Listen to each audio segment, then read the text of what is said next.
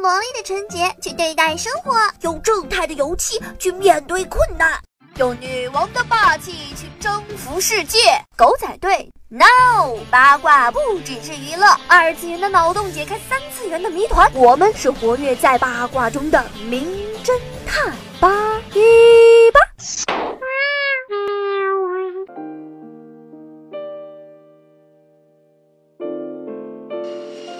跨越南北，跨越山水，我是来自九七年的回忆杀。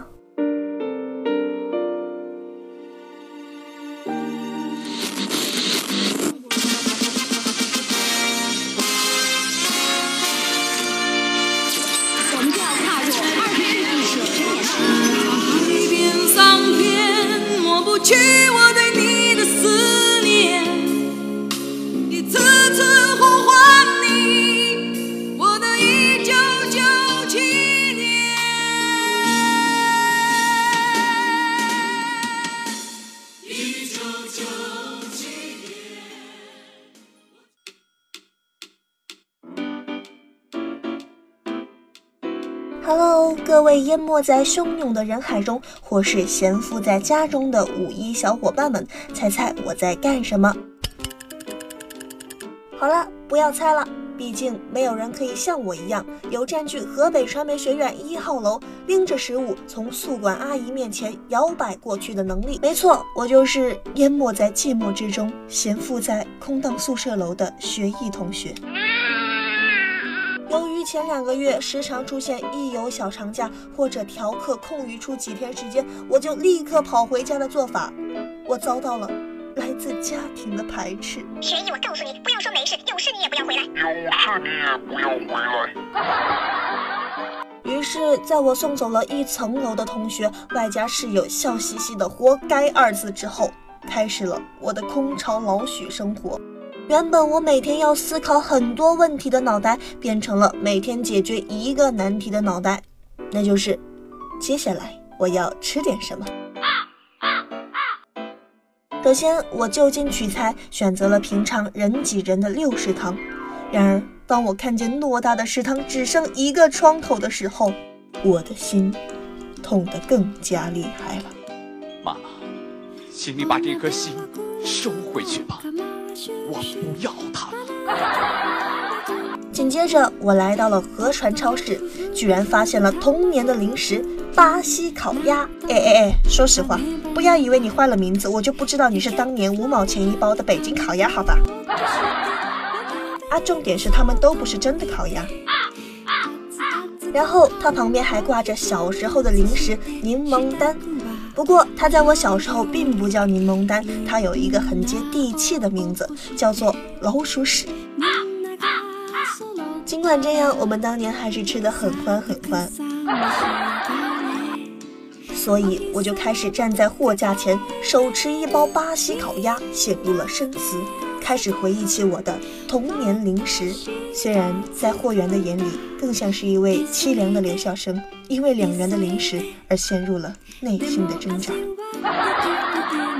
其实，在我的记忆中，最火的辣条并不是卫龙，而是笑笑和神雕侠侣，特别是神雕侠侣，一黑一白，完美的诠释了他的品牌，简直就是自己为自己代言了一波。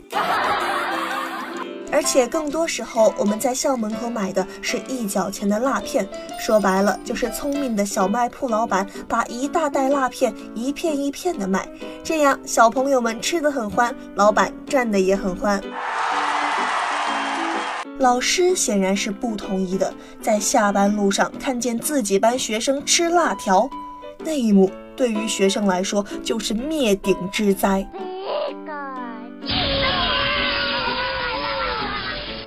我还记得当年，我左手拿着冰袋，右手拿着辣条，被老师看见了。第二天，他在课堂上说：“我觉得学艺同学很会养生嘛，从小就知道要阴阳结合，吃完火热的辣条，还知道要喝包冰袋降降火。”说到冰袋，我就要提一下当年与它齐名的脱肥。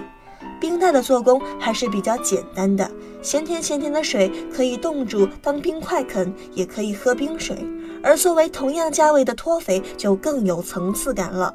这是一种类似于椰果布丁的零食，但绝对是三无中的甜品霸王。还有一种霸占校门口汽水市场的饮料，叫做靓丽。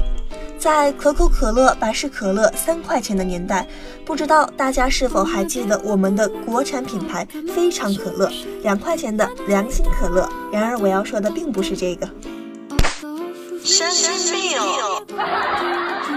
我要说的是一种名叫靓丽的饮料。这个饮料完美复制了所有饮料的味道，然后自己倒卖出来，价格一块五。量力可真的是量力而为了，但最后流传至今的零食就不多了，除了 AD 钙奶、咪咪、麦丽素，学艺同学很难发现其他的踪影。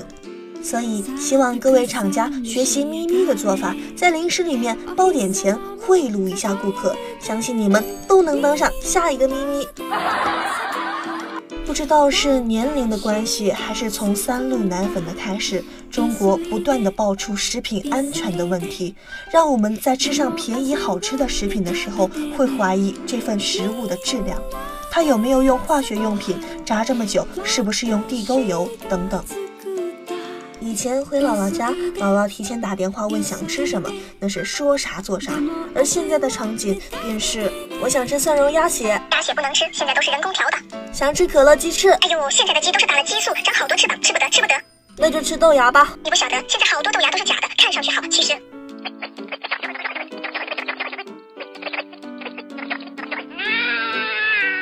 那姥姥您说吃啥吧？那就吃一些暂时还没有爆出问题的东西吧。在我们日常需要的食物当中，我们的选取都这么的艰难，那么其他的食物是不是更让人怀疑呢？特别是还没有那么多食品安全问题的年代，就不宜多吃的小吃零食，它们的消失究竟是市场还是安全呢？也有人会说，食品安全问题可能我们小时候就有了，只是媒体没有曝光而已。那么学艺觉得，不管是最初没有问题的年代，还是如今出现状况但邪不压正的年代，我都希望能够永远保持好的方面。毕竟民以食为天呐，什么都吃不了了，我每天还思考什么呀？